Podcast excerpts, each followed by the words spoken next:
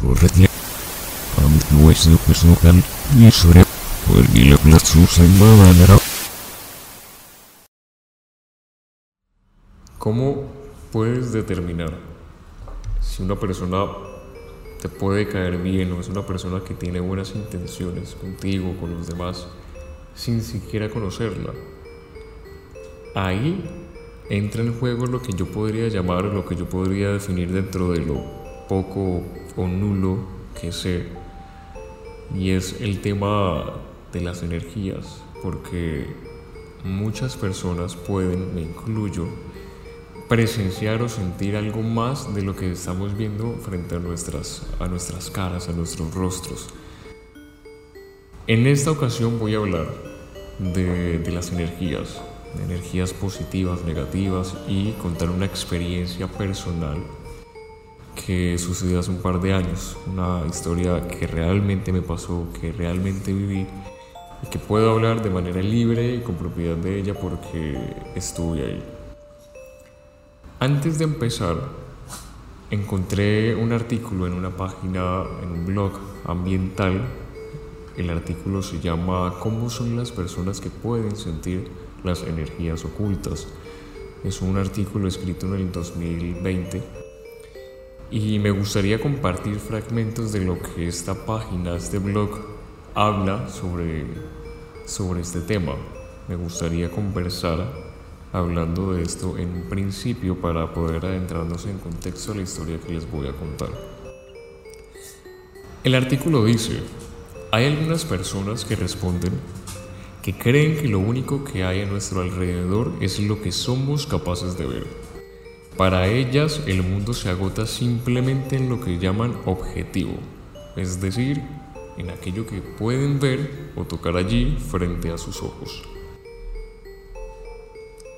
Pero hay muchas otras que creen que así como nosotros y todo a nuestro alrededor es energía, sería imposible decir que no existen otras energías más sutiles, de otros planos, que aunque no podemos ver, sí podemos sentir o percibir sus manifestaciones. El artículo también menciona lo siguiente con respecto a, la clarividencia, hacen, hacen alusión a este tema porque eh, ven relevante y trascendente asociar este término que según la Real Academia Española tiene cuatro significados y es la facultad de comprender y discernir claramente en las cosas, la penetración o perspicacia.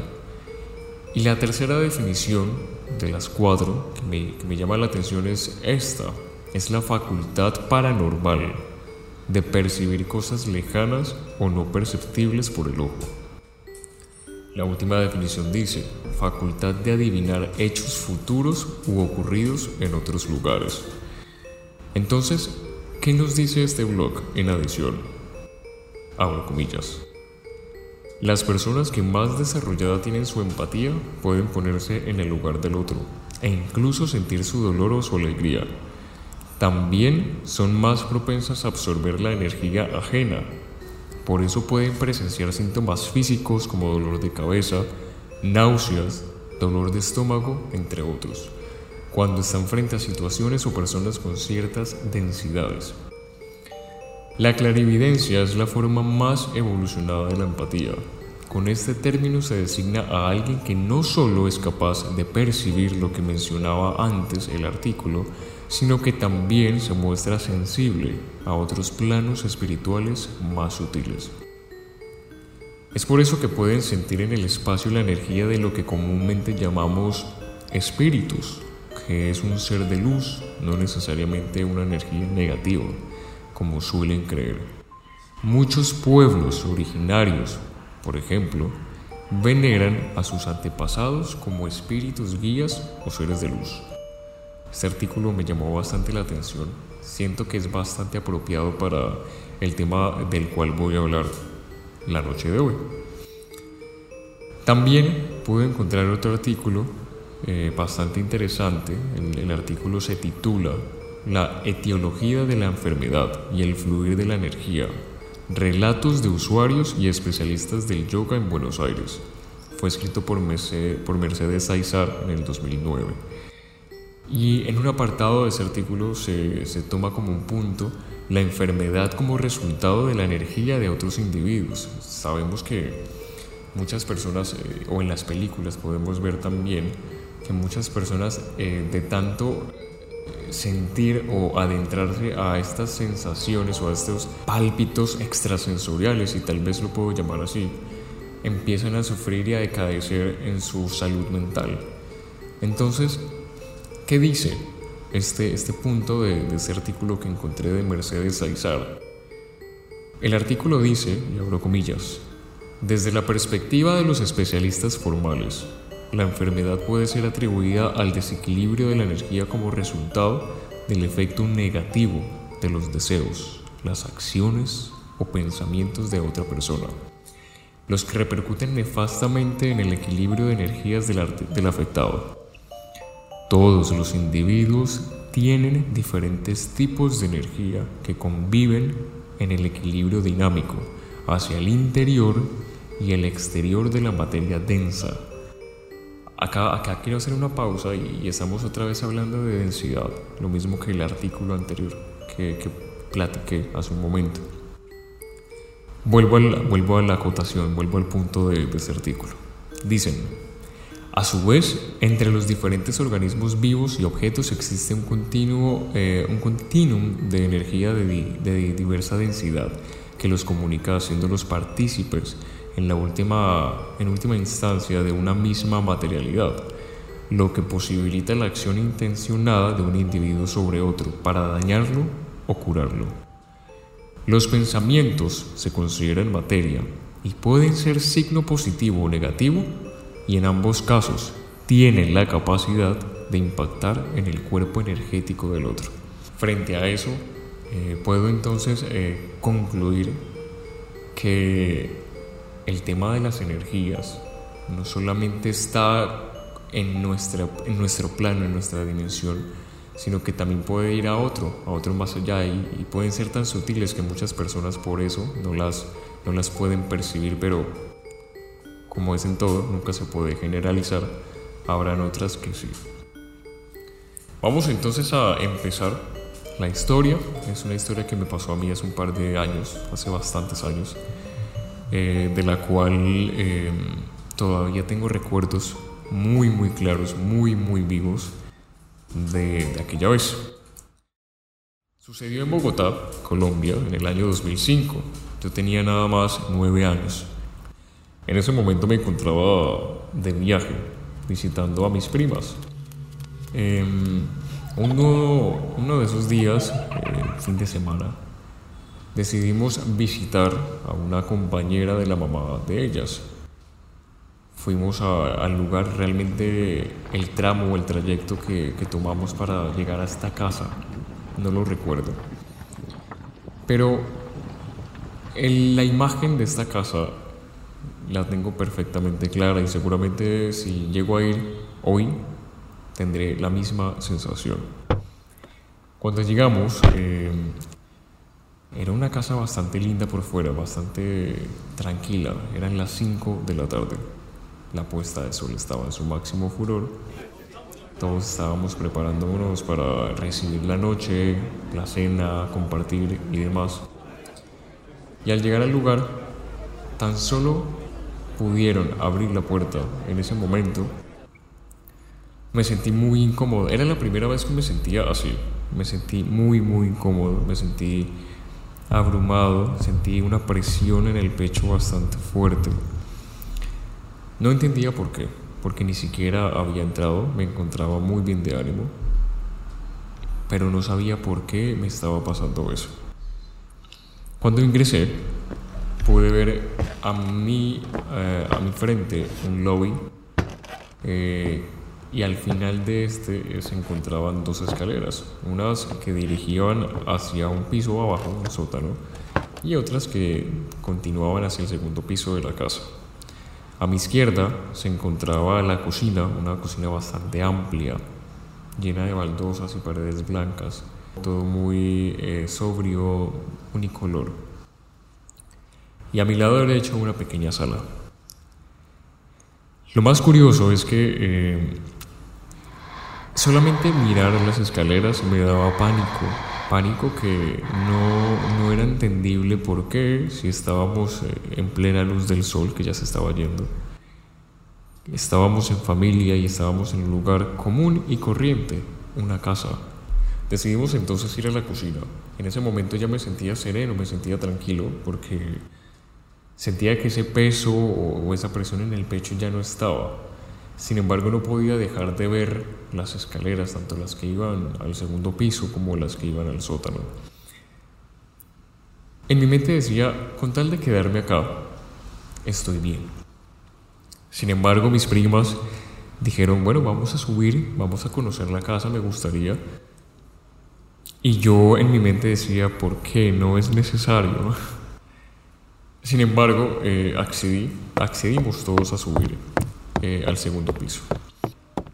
Me encuentro nuevamente en las escaleras de madera y al frente, cuando estas giran, eh, estamos hablando de unas escaleras de madera pero con una trayectoria caracol.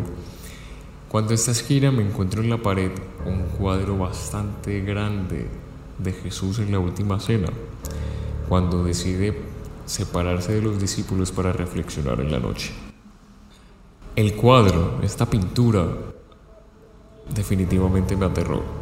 Definitivamente me llenó de mucho temor y pensé que la raíz del miedo o de esta aparición en el pecho era la pintura, que tal vez no me gustaba, pero en efecto no era así. Me costó mucho trabajo subir y llegar al segundo piso y sencillamente llegué hasta, hasta esta pintura, no pude pasar de ahí. Me dieron ganas de llorar y sencillamente le dije a mi prima que no podía. Me preguntó qué pasaba, qué ocurría, si me sentía bien o mal, y yo solo pude llorar. No pude responder con otra cosa. Fue tanta la, la incomodidad en mi cara, en mi, en mi expresión corporal, que decidimos partir temprano del lugar, no nos quisimos quedar hasta en la noche. Sencillamente estaba aterrado y ya era tan evidente que mis primas prefirieron irse de ahí. Ese fue mi primer acercamiento con las energías. Eh, sentí mucho miedo y todavía puedo recordar que, se sentía bastante fuerte, bastante saturado el ambiente y el aire. Y traté de olvidarlo por, por varios años y así fue. Lo logré. Eso pensé. Sin embargo, pasaron un par de años más. Ya era el año 2010. Ya me encontraba un poco mayor. Eh, viajé con mi familia desde mi ciudad natal hasta Bogotá nuevamente. Queríamos ir a un parque de diversiones, un parque acuático de diversiones que quedaba a un par de horas de Bogotá. Para ello decidimos hacer escala en la ciudad a visitar a mi tía. Ella en ese momento se encontraba viviendo allá. Sin embargo, al llegar a la ciudad, mi mamá se contacta con mi tía y ella le dice, oye, nos encontramos en la casa de una amiga, la estamos cuidando porque ya se salió del país. Vengan, vengan, se quedan acá en la noche y compartimos un rato. Entonces, mis papás decidieron partir, arrancamos nuestro viaje hasta esa casa y me encuentro nuevamente con la misma casa que vi en el año 2005 a los 9 años de edad. La misma. No fue necesario ni siquiera abrir la puerta para sentir otra vez el mismo miedo que sentí aquella vez. Cuando llegamos, se abren las puertas, me encuentro con el mismo lobby, con las mismas escaleras al sótano y con las mismas escaleras que dirigían al segundo piso. El miedo era el mismo, la presión en el pecho, la misma. Y era cinco años mayor. Decidí partir a la cocina rápidamente. Estar con mi familia, estar tranquilo, pero esta vez ya no me sentía sereno como, como cuando era niño, como la primera vez, sino que ya sabía a qué me iba a tener si llegaba a subir al segundo piso o a bajar al sótano. Mis papás decidieron conocer la casa y el primer lugar al que decidieron ir era el sótano, lugar que hasta el momento no había conocido. era tan oscuro que literalmente la madera color café natural no se podía percibir. Todo era negro, negro total. Al bajar nos encontrábamos con un oratorio pequeño. Tenía tres, cuatro sillas para que tú te pudieras arrodillar y orar. Pero todo era tan oscuro, tan lúgubre, que era el antónimo a lo que se supone que es un oratorio. Se supone que tú vas a orar, a sentirte tranquilo, a estar con Dios. Pero la sensación que producía ese lugar era zozobra, era terror, era desasosiego. Y era tan oscuro que a pesar de tener luz, el negro seguía opacando el ambiente, el negro seguía ganándole a la luz. Me sentía muy mal, pero el miedo era menor, era a una escala menor en ese momento. Y al decidir subir con mi familia al segundo piso, nos encontramos nuevamente en el lobby, giramos nuevamente a las escaleras y me encontré nuevamente con este cuadro. Aquí volví a sentir el mismo miedo, la misma pesadez, la misma incomodidad que la primera vez. Dije a mí mismo que ya era hora de poder enfrentar esto y que tal vez debería dejar la estupidez, ser un adolescente y ya dejar eso a un lado. Así que seguí mi camino, pasé por el cuadro, pasé por la pintura y el peso era más grande y, la incomodidad era, era más fuerte. Ya mis manos empezaban a temblar y todo era más denso, más pesado. Al subir al segundo piso pude ver que a mi izquierda se encontraban dos habitaciones que estaban cerradas y a mi derecha estaba la habitación principal. Todo era muy oscuro, todo estaba bastante oscuro. Decidimos entrar a la habitación principal y se replicó el mismo escenario del sótano. Por más de que hubiera luz, el negro le ganaba a la, a la luz, a la, tranquilidad. El negro se consumía todo en el escenario.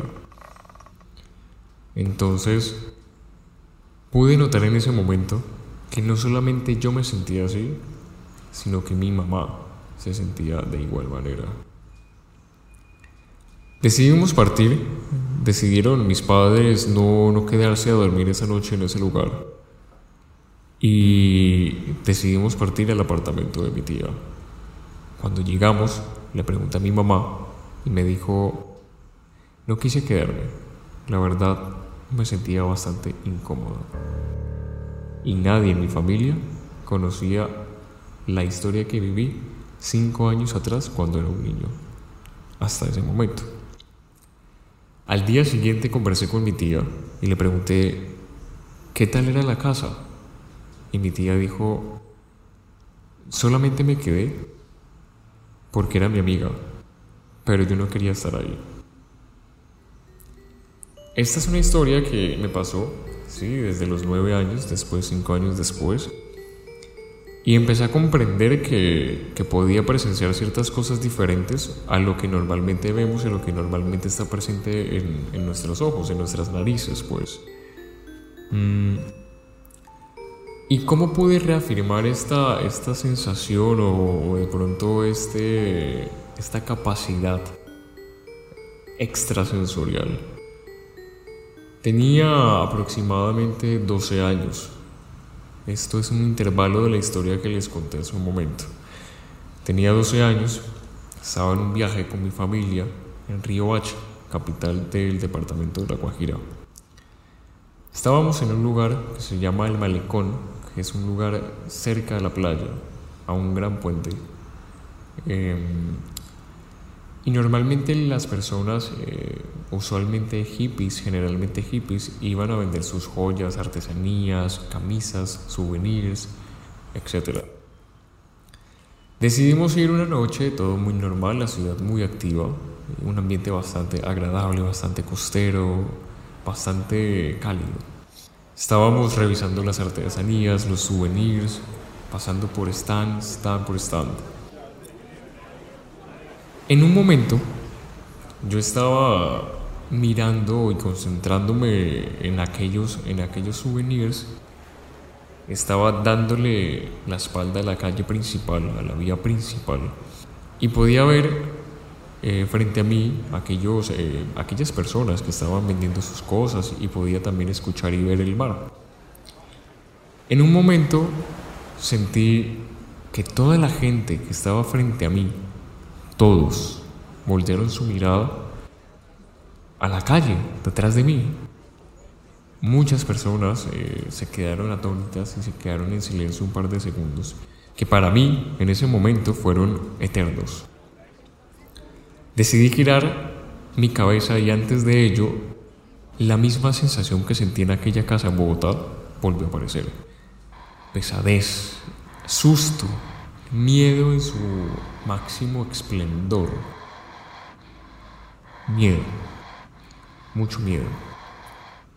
Y al girar mi cabeza veo a una persona vestida totalmente de negro. Recuerdo algo distintivo o diferente.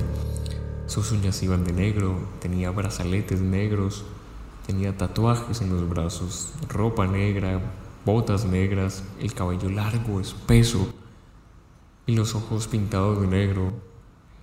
Todo, todo era negro y Mientras caminaba, la pesadez y la incomodidad se agrandaba. Y cuando esta persona, este sujeto, decide seguir su camino, periódicamente y lentamente, esta sensación de miedo se fue desvaneciendo.